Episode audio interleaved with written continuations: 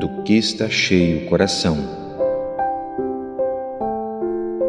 O Evangelho de Mateus. Mateus, capítulo 22.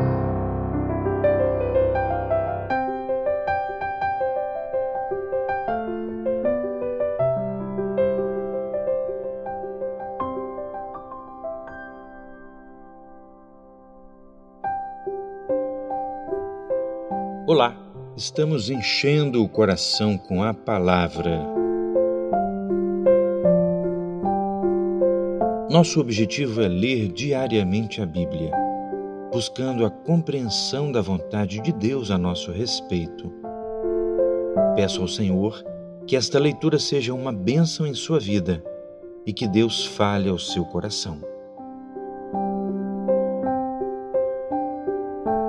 Áudios com outros capítulos da Bíblia estão disponíveis no site do que está cheio coração www.doquestacheiocoracal.com.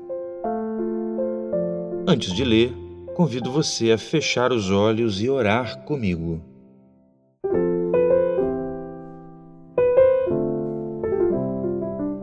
Nosso Deus, clamamos pelo sangue de Jesus para pedir perdão pelos nossos pecados e a bênção de estar com o nosso coração preparado para ouvir a tua voz e compreendê-la através da leitura da Bíblia. Fala conosco, tu que conheces a nossa necessidade pessoal e particular, visita-nos, Senhor, de modo individual e particular, a partir da leitura da Bíblia. Oramos assim pela fé em nome de Jesus. Amém. Faremos agora a leitura do capítulo 22 de Mateus.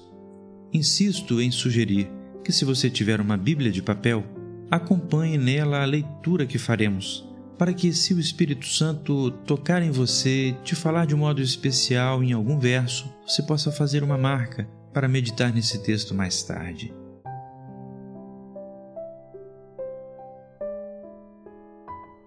Então Jesus, tomando a palavra, tornou a falar-lhes em parábolas, dizendo: O reino dos céus é semelhante a um certo rei que celebrou as bodas de seu filho. E enviou seus servos a chamar os convidados para as bodas, e estes não quiseram vir. Depois enviou outros servos, dizendo: Dizei aos convidados: Eis que tenho o meu jantar preparado, os meus bois e cevados já mortos, e tudo já pronto Vinde às bodas. Porém, eles, não fazendo caso, foram um para o seu campo e outro para o seu negócio. E os outros, apoderando-se dos servos, os ultrajaram e mataram. E o rei, tendo notícias disso, encolerizou-se e, enviando os seus exércitos, destruiu aqueles homicidas e incendiou a sua cidade. Então disse aos servos: As bodas, na verdade, estão preparadas mas os convidados não eram dignos. E depois às saídas dos caminhos e convidai para as bodas a todos os que encontrardes. E os servos, saindo pelos caminhos, ajuntaram todos quantos encontraram, tanto maus como bons. E a festa nupcial ficou cheia de convidados. E o rei, entrando para ver os convidados, viu ali um homem que não estava trajado com veste nupcial, e disse-lhe: Amigo, como entraste aqui não tendo veste nupcial? E ele emudeceu. Disse então o rei aos servos: Amarrai-o de pés e mãos, levai-o e lançai-o nas trevas exteriores.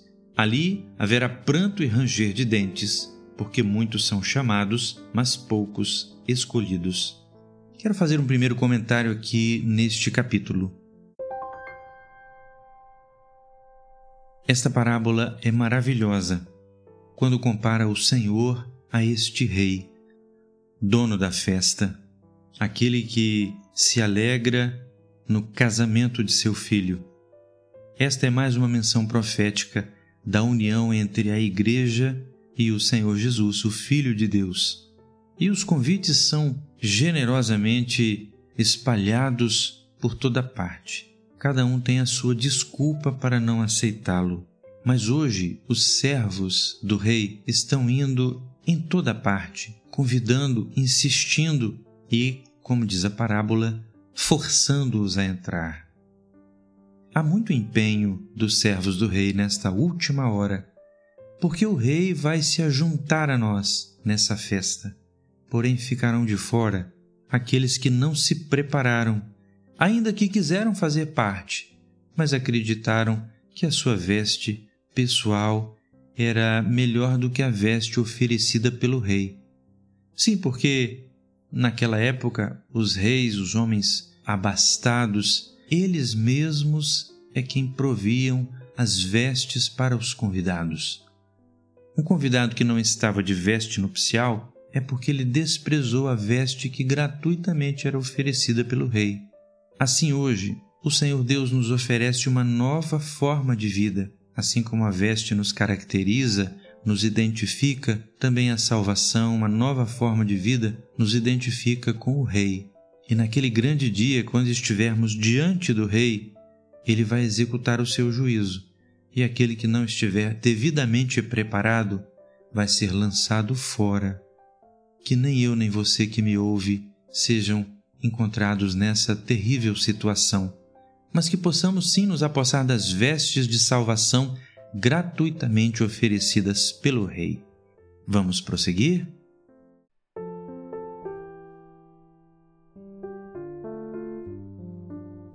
no verso 15. Então, retirando-se os fariseus, consultaram entre si como o surpreenderiam em alguma palavra. E enviaram-lhe os seus discípulos com os herodianos, dizendo: Mestre, bem sabemos que és verdadeiro e ensinas o caminho de Deus, segundo a verdade, sem te importares com quem quer que seja, porque não olhas à aparência dos homens. Dize-nos, pois, que te parece? É lícito pagar o tributo a César ou não? Jesus, porém, conhecendo a sua malícia, disse: Por que me experimentais, hipócritas? Mostrai-me a moeda do tributo. E eles lhe apresentaram um dinheiro. Ele disse-lhes: De quem é esta efígie e esta inscrição? Disseram-lhe eles: De César. Então ele lhes disse: Dai, pois, a César o que é de César, e a Deus o que é de Deus. E eles Ouvindo isso, maravilharam-se e, deixando-o, se retiraram. Mais um comentário aqui. Na sua sabedoria, Jesus não só deu resposta àqueles que procuravam uma maneira de acusar Jesus, ou aos religiosos, ou aos romanos, entregando assim à condenação de uma ou de outra parte um plano bem arquitetado contra Jesus mas a sabedoria o livrou. Mas além de dar uma resposta àqueles homens hipócritas, o Senhor Jesus também colocou aí um ensino maravilhoso. Porque assim como as moedas trazem um rosto que as identifica com alguém e uma inscrição que as associa a um sistema de valores de um país, assim também é a vida do homem. Trazemos sobre nós uma imagem. Originalmente, Deus nos fez à sua imagem e semelhança e escreveu, como as moedas têm escrito nelas, escreveu em nosso coração a sua lei. O pecado foi nos desfigurando, de modo que hoje às vezes é quase impossível reconhecer algo de divino no homem tão contaminado pelo pecado. Por isso haverá um dia em que o Senhor há de pedir com que todas as moedas estejam diante dele. Eu e você e todos os homens e mulheres já nascidos vamos estar diante de Deus. E vai se perguntar: de quem ele é a imagem? E o que está escrito no coração dele? E então serão separados os de Deus e os de César. Os que tiverem consigo a inscrição, as leis de César, o conjunto de valores deste mundo, os que tiverem sobre si mais a aparência do rei deste mundo, do que do Rei da Glória, o Senhor dos Senhores, o Criador, esses serão rejeitados. Estarão junto com César, o imperador deste mundo maligno. Mas com Deus estarão aqueles que são identificados com seu sistema de valores e trazem sobre si a imagem de seu filho. A César, pois, o que é de César, a Deus o que é de Deus. Vamos prosseguir?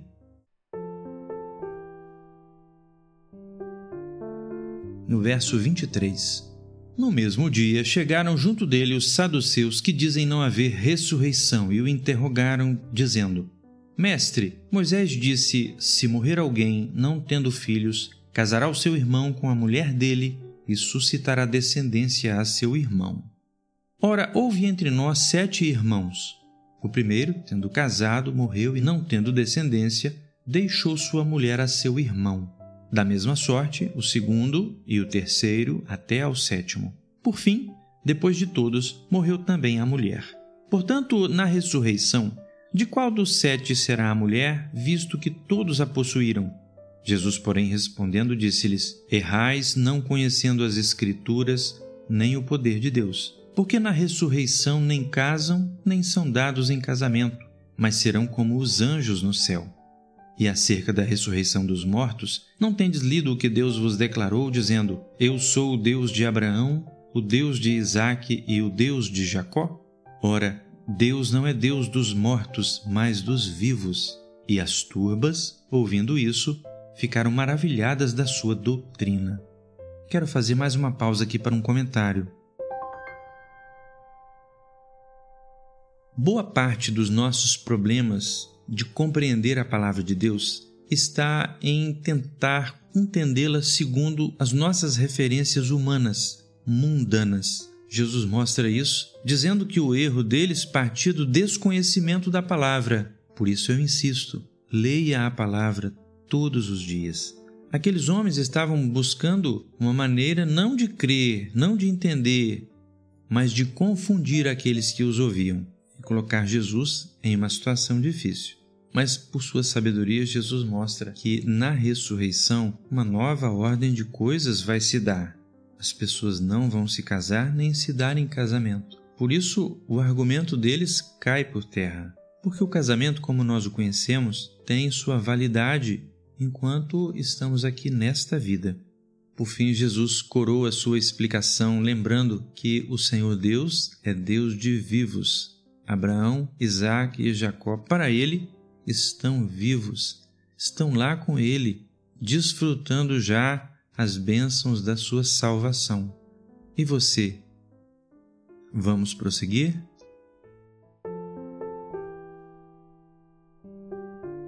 No verso 34. E os fariseus, ouvindo que ele fizera emudecer os saduceus, reuniram-se no mesmo lugar, e um deles, doutor da lei, interrogou-o para o experimentar, dizendo: Mestre, qual é o grande mandamento da lei? E Jesus disse-lhe: Amarás o Senhor teu Deus de todo o teu coração e de toda a tua alma e de todo o teu pensamento. Este é o primeiro grande mandamento. E o segundo, semelhante a este, é: Amarás o teu próximo como a ti mesmo. Desses dois mandamentos dependem toda a lei e os profetas. E, estando reunidos os fariseus, interrogou-os Jesus, dizendo: Que pensais vós do Cristo? De quem é filho? Eles disseram-lhe: De Davi. Disse-lhes ele: Como é, então, que Davi em espírito lhe chama Senhor, dizendo: Disse o Senhor ao meu Senhor: Assenta-te à minha direita, até que eu ponha os teus inimigos por escabelo de teus pés. Se Davi, pois, lhe chama Senhor, como é seu filho? E ninguém podia responder-lhe uma palavra, nem desde aquele dia ousou mais alguém interrogá-lo. Que o Senhor nos abençoe.